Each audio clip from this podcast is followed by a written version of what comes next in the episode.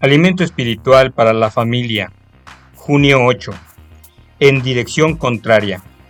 Lectura bíblica Isaías 43, 1 al 4. No temas, porque yo te he redimido, te he llamado por tu nombre, tú eres mío. Isaías 43, 1.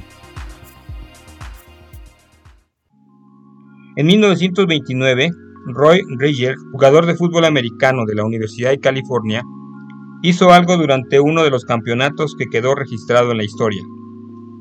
En el segundo cuarto del primer tiempo, tomó la pelota y salió corriendo hacia el extremo equivocado.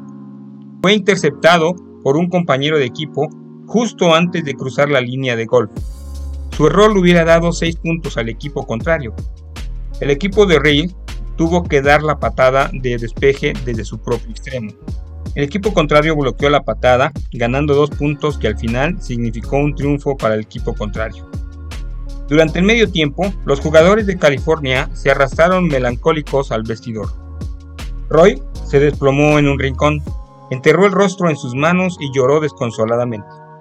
El entrenador no ofreció ninguna palabra alentadora. ¿Qué podía decir? Cuando el equipo se preparó para salir y jugar el segundo tiempo, su único comentario fue, Señores, los mismos jugadores que jugaron en el primer tiempo comenzarán el segundo. Los jugadores se enfilaron para la puerta, todos menos Roy Riggers. El entrenador se acercó al rincón donde estaba sentado y le dijo suavemente, Roy, ¿me oíste? No puedo hacerlo, protestó Roy. Lo he arruinado a usted, he arruinado a la universidad y me he arruinado yo mismo. El entrenador le puso la mano sobre el hombro. Roy, levántate y vuelve a jugar. El partido apenas va por la mitad. Inspirado por la confianza de su entrenador, Roy Reyes salió para volver a jugar. Después del partido, los jugadores del equipo contrario comentaron que Roy había jugado la segunda mitad del partido como nunca antes había visto jugar a nadie. Lo que ves en ese entrenador es apenas un vislumbre de la actitud de aceptación de Dios hacia nosotros. Cometemos errores todo el tiempo, de cuando en cuando incluso corremos en dirección contraria, y cuando tropezamos y caemos, empeoramos el problema apartándonos de Dios por vergüenza. Pero Él se nos acerca y dice, levántate y ponte en marcha. El partido apenas va por la mitad. En Isaías 43.1 Dios promete amarte y aceptarte. Dice, en otras palabras, tú me perteneces, tú eres mío. Personaliza este versículo. El Dios del universo me ha llamado por mi nombre. Dice que le pertenezco. Dios no te repudia cuando corres en dirección contraria.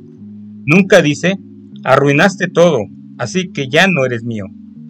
Seguro quiere que des media vuelta y vayas en la dirección correcta, pero pone su espíritu dentro de ti para que vuelvas a andar. Y nunca dice más que, me perteneces, eres mío. Piensa en algo que has arruinado, ¿Qué opina Dios de ti ahora que has fallado? Señor, gracias por creer en nosotros aun cuando fallamos. Ahora te voy a dejar algo por hacer. Demuestra a alguien el tipo de aceptación que Dios te ha demostrado a ti. Y recuerda, estás escuchando Alimento Espiritual para la Familia. Que Dios te bendiga.